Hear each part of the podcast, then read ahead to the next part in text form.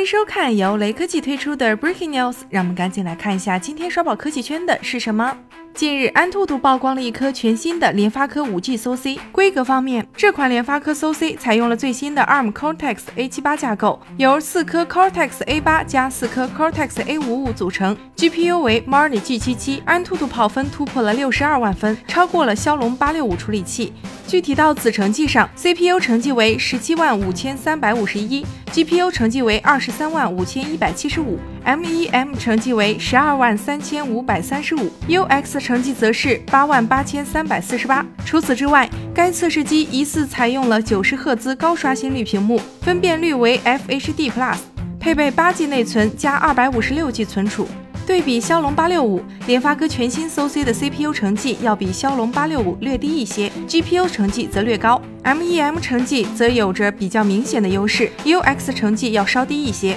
目前尚不确定这颗 SoC 的具体命名。此前型号为 MT 六八九三的联发科芯片现身 Geekbench 跑分网站，它有可能是上述安兔兔曝光的芯片。此前有博主透露 Redmi 会使用这颗芯片，具体机型暂时不得而知。雷科技编辑认为。不出意外的话，联发科的新款处理器将会是天玑一千系列的继承者，大体性能和骁龙八六五相当，有望用在明年次旗舰乃至旗舰机型上。